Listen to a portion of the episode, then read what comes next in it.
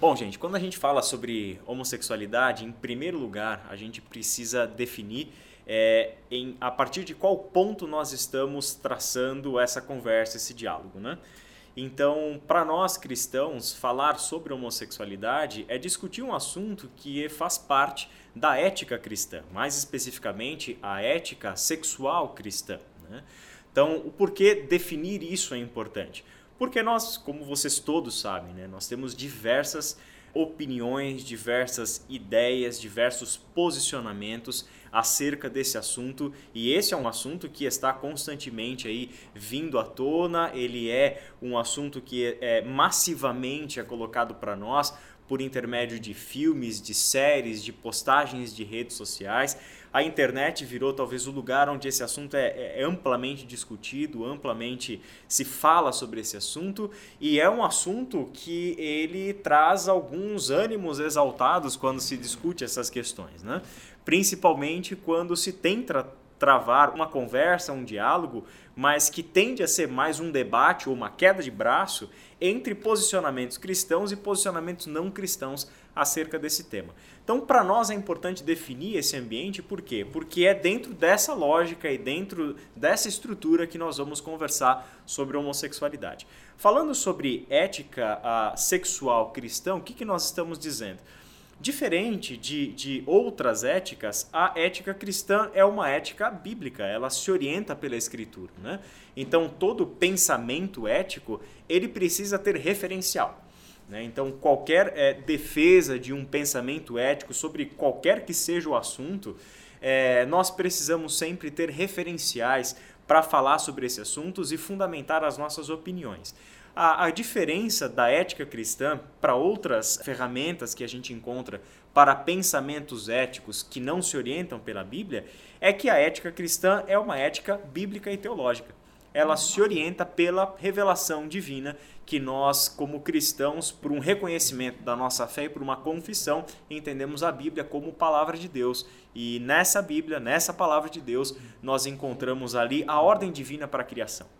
Então é importante que seja dito né, que a nossa posição sobre homossexualidade tem a ver fundamentalmente com a nossa perspectiva bíblica sobre esse assunto. É a partir da ética cristã que se orienta pela Escritura que nós falamos sobre esse tema.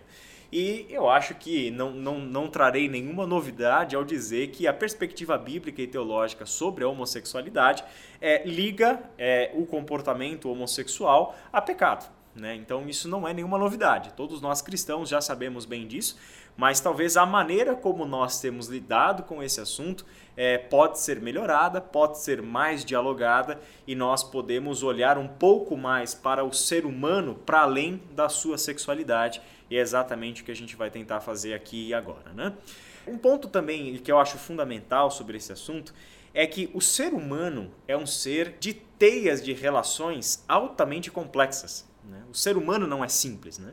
O ser humano apresenta uma complexidade gigantesca. E eu nem estou falando das teias de relações é, interpessoais, eu estou falando de teias de relações que o ser humano tem dentro de si mesmo. Né? Então, por exemplo, o ser humano tem demandas da, da sua biologia, da, do seu corpo. O ser humano precisa lidar com o seu corpo.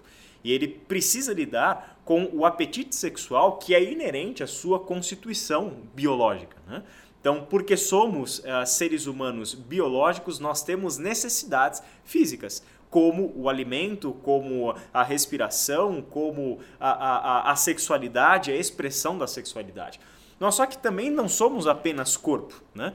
Nós somos também seres psíquicos, seres emocionais nós temos necessidade não apenas de satisfazer um desejo físico de sexo, mas também temos a necessidade de sentirmos o prazer proveniente do sexo, como também temos a necessidade afetiva temos a necessidade de sermos aceitos, acolhidos, recebidos, é, ter um amor correspondido. Nós temos essa necessidade. Isso é inerente do ser humano.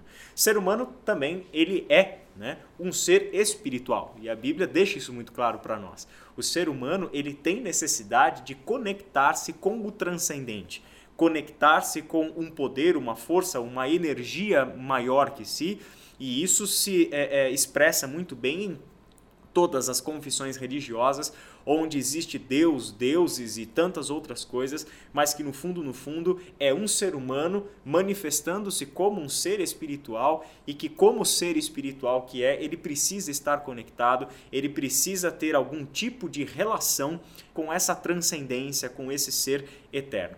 Da perspectiva bíblica, quem é esse ser eterno? É o Deus criador dos céus e da terra, Pai de nosso Senhor e Salvador Jesus Cristo, que se revela a nós como Deus Pai Criador, como Deus Redentor, Filho Jesus Cristo e também como Deus Espírito Santo Consolador que habita em nós, naqueles que reconhecem Jesus Cristo como seu Senhor e como seu Salvador. Então, por que, que tudo isso é importante para nós? Porque o ser humano é altamente complexo e todas essas vozes biológicas, psicológicas, afetivas, espirituais, elas brigam por, pelo protagonismo na nossa vida. Ou seja, nós temos desejos e esses desejos querem tomar o controle de quem nós somos. Nós temos apetites e esses apetites querem definir quem nós somos. E nós temos essa tendência de o tempo todo ouvir essas vozes dentro de nós, sem saber é, para que lado correr, que voz atender, o que exatamente vai definir quem eu sou. Ao mesmo tempo, nós temos todo esse mundo aí fora dizendo coisas para nós, para cada uma dessas vozes, dialogando com essas vozes interiores que todos nós temos dentro de nós. E, e, por conta disso, nós, seres humanos, parecemos como aqueles ratinhos de laboratório dentro de um labirinto, correndo de um lado para o outro e nunca encontrando uma saída para aquele labirinto que foi colocado para ele. O fato é que para nós, por fé cristã, o que nós entendemos? Que Deus, que a palavra de Deus é a voz a ser ouvida, porque essa voz é o que ressignifica a gente como pessoa, como identidade e coloca todas essas vozes nos seus devidos lugares a serviço daquele ser que agora se manifesta em nós Cristo Jesus, que nos dá uma nova vida, nos faz nascer de novo, nos dá a oportunidade de um recomeço, mas agora reconhecendo como nosso Senhor e como nosso Salvador e, portanto, mestre e autoridade sobre as nossas vidas. Por que também isso é importante dentro dessa discussão? Porque nós temos uma tendência e uma mentira que é amplamente divulgada no nosso mundo pós-moderno que é a mentira de que a nossa identidade é definida a partir da nossa sexualidade. De que nós somos seres que têm um apetite sexual e esse apetite sexual é o que gera em nós uma identidade sexual e é assim que nós nos definimos. É por isso que alguns pensadores, inclusive, até preferem não utilizar o termo homossexualidade ou homoafetividade preferem utilizar um termo que tira de nós esse rótulo, essa identificação, que faz com que a nossa identidade aparentemente tenha no fator, no elemento sexual, a prioridade, como se nós fôssemos definidos em primeiro lugar como seres sexuais. Só que nós somos um conjunto de coisas. Nós não temos uma sexualidade, nós não temos um corpo, nós somos um corpo. Nós não temos uma psique, nós somos uma psique. Nós não temos um espírito, nós somos espírito. E nós precisamos que tudo isso esteja perfeitamente interligado e todas essas vozes estejam cumprindo os seus propósitos dentro da vida humana, mas sempre orientados pela voz unificadora regeneradora e que agora dá um verdadeiro sentido e identidade para nós. E essa voz é a voz proveniente da palavra de Deus. Isso é importante, como eu disse, porque na nossa sociedade foi dito para nós que nós podemos ser identificados. Nós temos uma identidade criada a partir da nossa sexualidade. O rótulo, então, de homossexual, é, o rótulo de homoafetividade ou qualquer outra coisa, é um rótulo que coloca a nossa identidade definida a partir da nossa sexualidade. Então, como eu disse, existem pensadores que até preferem não utilizar esse rótulo, preferem utilizar um outro termo, que define uma parte de quem eles são, que o termo é pessoas, ou a expressão, melhor dizendo, pessoas atraídas pelo mesmo sexo. Então, não apenas pessoas é, definidas por sua sexualidade, mas pessoas que sentem uma atração por pessoas do mesmo sexo. E neste mundo nosso, o, o que tem sido dito e geração tem sido formada com uma máxima mentirosa. Se você quer descobrir quem você é, olhe para o seu eu interior e ouça a voz do seu coração, porque o seu corpo não define a sua sexualidade. O seu corpo não define é, é, o seu apetite ou quem você vai ser ou qual papel você vai exercer dentro de uma sociedade. Não é a sua vida física que define. Então você pode ter, segundo essa lógica que está sendo dita, você pode é, nascer com um corpo masculino, biologicamente definido como um ser do sexo masculino, mas pode ser que a sua voz interior ou que o seu coração te diga que você é uma outra coisa e você ouvindo a voz do seu coração, você se define da forma como você quer. E o pior de tudo isso é que você pode, ao longo da sua vida, assumir múltiplas identidades dependendo do que a voz do seu coração está dizendo para você.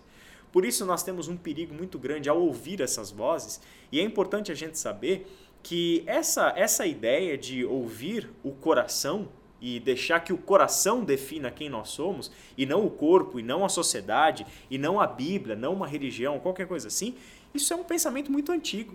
Isso, inclusive, já esteve presente dentro do cristianismo no segundo e no terceiro século da era cristã, com uma, um movimento de dentro do cristianismo chamado de gnosticismo. E não se deixava definir pelo aquilo que aquele império romano dizia sobre eles, mas olhava-se para a sua voz interior e a sua voz interior é o que dava para eles uma identidade. Do ponto de vista bíblico, fazer isso é correr o risco muito grande e, na verdade, não apenas um risco, mas um erro muito grande.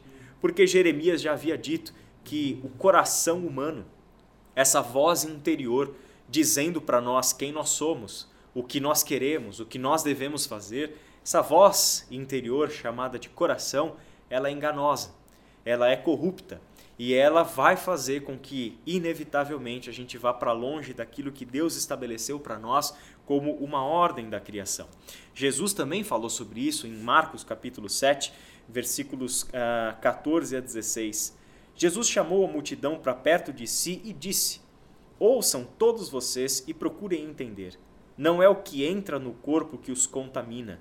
Vocês se contaminam com o que sai do coração.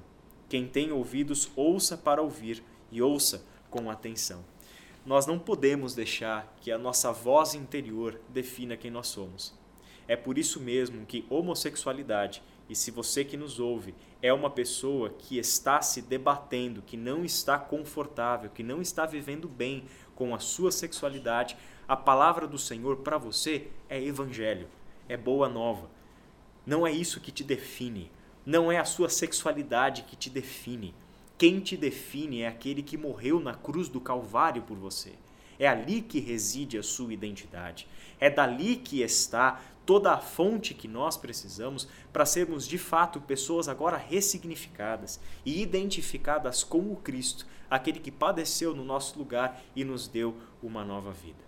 Tudo isso para nós é significativo e, e talvez o grande conflito nosso é perceber que a cultura em que nós vivemos, eu ouvi certo dia um teólogo que eu gosto muito, N.T. Wright, ele é, ele é da igreja anglicana, e N.T. Wright dizia o seguinte, eu gostei muito dessa expressão que ele usou, é meio que os deuses americanos no Neil Gaiman, sabe? Quando ele dizia lá da, da, da vinda ou da reencarnação dos deuses antigos de outras formas na cultura moderna, essa ficção muito legal do Neil Gaiman, mas o, o N.T. Wright dizia o seguinte: a nossa cultura é uma profunda adoradora de Afrodite, que é uma deusa grega do sexo. Né?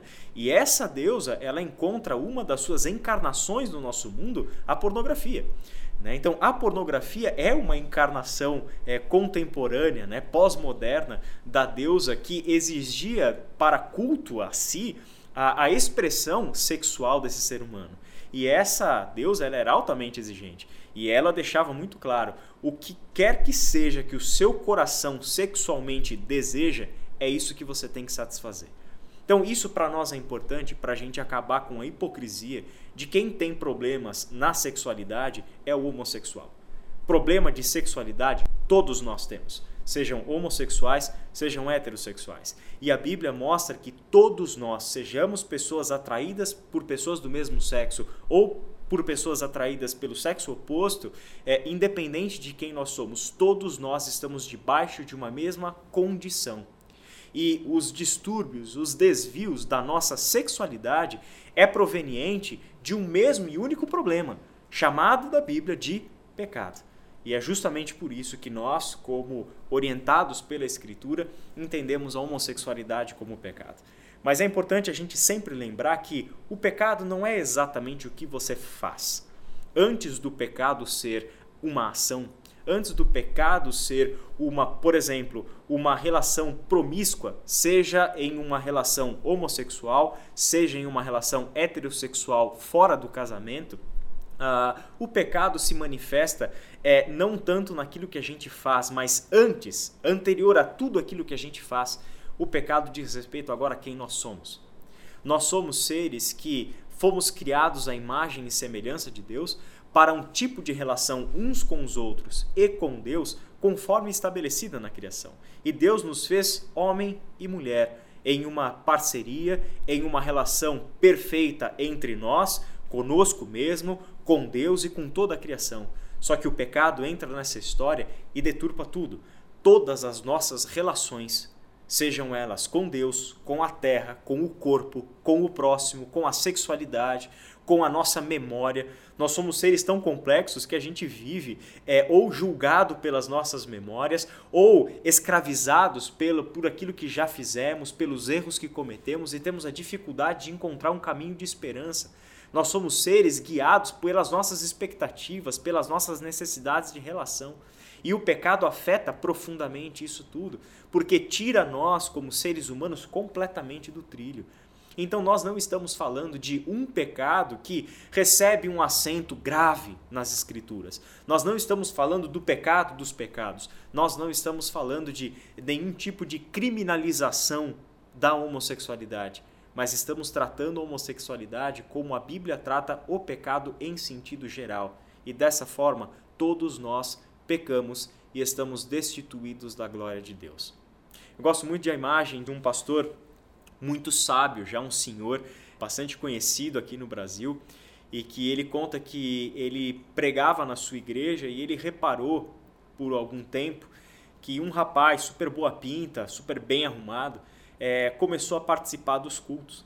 Só que ele também reparou que esse rapaz chegava depois que o louvor já tinha acabado, ou seja, bem no início da mensagem, e quando o pastor terminava de pregar e fazia a oração final, quando ele abriu os olhos, aquele rapaz já tinha ido embora.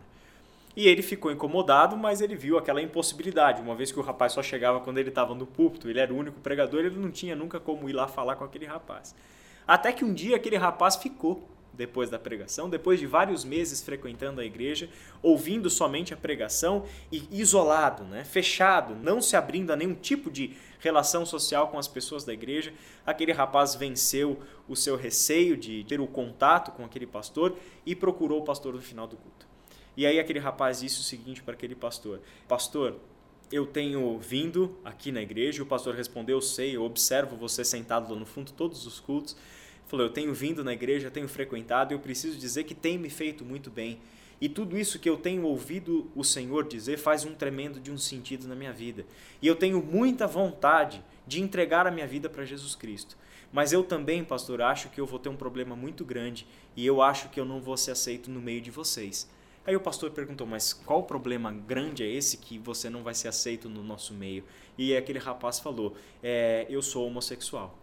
E aquele pastor abriu um sorriso para ele e disse o seguinte: Meu filho, muito obrigado por você ter dito isso para mim, porque eu achei que somente eu tivesse um problema grave na minha vida. Meu filho, eu sou um adúltero, mesmo sem nunca eu ter traído a minha esposa. Mas em inúmeras ocasiões eu traí a minha esposa nos meus pensamentos e traí a minha esposa nos meus desejos e peço perdão a Deus e peço perdão à minha esposa, porque tantas vezes eu fui infiel nas minhas expectativas com relação a ela e também fantasiei com outras pessoas. Meu filho, nós não somos nem um pouco diferentes. E o seu pecado não é em absolutamente nada mais grave ou impossível de ser tratado do que o meu pecado. E aquele rapaz permaneceu na igreja daquele pastor e começaram a seguir juntos e criando uma jornada uh, de restauração uh, nessa situação toda. A minha preocupação maior quando a gente trata desse assunto, visto que nós temos essas vozes que estão dentro de nós, chamando a gente para sermos quem nós quisermos ser. Nós temos as vozes vindas de fora do nosso mundo que concordam com essas vozes interiores, e no meio disso tudo nós temos a voz do Evangelho. No meio disso tudo nós temos a voz do Senhor que nos chama a todos, independente da nossa condição, independente dos nossos sentimentos. E a minha preocupação maior é que este assunto se torne para nós uma discussão de ideias, ao invés de olharmos para o ser humano atrás de todos esses rótulos e identidades falsas que essa sociedade tem imprimido em nós. A minha preocupação é que homossexualidade ou homoafetividade se transformem em uma discussão abstrata, onde nós nos perdemos e deixamos de olhar com compaixão e misericórdia o ser humano que está perdido, se debatendo, sofrendo dentro dele, onde a mensagem do Evangelho é a libertação. E a libertação para essa pessoa não é aceitar que isso que ela é e aquilo que ela sente é normal. A libertação para essa pessoa não é aceitar que aquilo que este mundo está dizendo sobre ela é a sua saída, o seu escape e reconhecer que é isso mesmo e acabou e eu não quero mais saber de Jesus porque a palavra de Deus me contraria no meu desejo, me contraria na minha identidade. A libertação, nem para você que é uma pessoa atraída por pessoa do mesmo sexo, assim como a libertação para todos nós, não acontece quando nós aceitamos quem nós somos como normal e como o padrão a continuar a ser vivido. Libertação acontece quando nós repousamos esse coração inquieto e cheio de pecados, cheios de desejos contrários à vontade de Deus, quando repousamos esse coração no Cristo. É ali que nós encontramos o descanso, é ali que nós encontramos a verdadeira libertação. É ali que nós vamos encontrar um Cristo dizendo para todos nós, independente da nossa sexualidade: Vinde a mim, os que estão cansados e oprimidos, e eu darei a vocês descanso. É o mesmo Cristo que nós podemos ouvir a voz dizendo a todos nós que estamos exatamente na mesma condição. Sabe o que? Arrependei-vos, porque o reino de Deus está aqui entre vocês é ouvir o mesmo Cristo chamando heterossexuais e homossexuais ao discipulado. Ou você realmente acha que quando Jesus chamou as pessoas para caminhar com ele, para ter comunhão de mesa, Jesus estava chamando somente aqueles que se encaixavam no padrão estabelecido por Deus? Se houvessem pessoas que se encaixassem perfeitamente nos padrões estabelecidos por Deus, não seria necessário Cristo vir a esse mundo, morrer na cruz do Calvário para a nossa redenção. A libertação acontece quando nós reconhecemos quem nós somos, os nossos pecados, as múltiplas vozes falando dentro de nós e reconhecemos que tantas vezes nós temos dado ouvidos a vozes que vêm de um coração corrupto e enganoso e temos deixado que essas vozes definam quem nós somos. Mas a libertação vai acontecer quando nós reconhecermos que nós nunca seremos bons o bastante para sermos aceitos por Deus.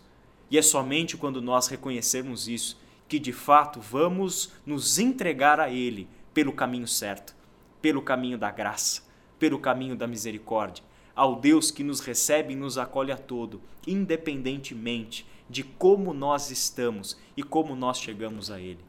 Quais têm sido as respostas cristãs para pessoas que sofrem a, a, com a sua sexualidade?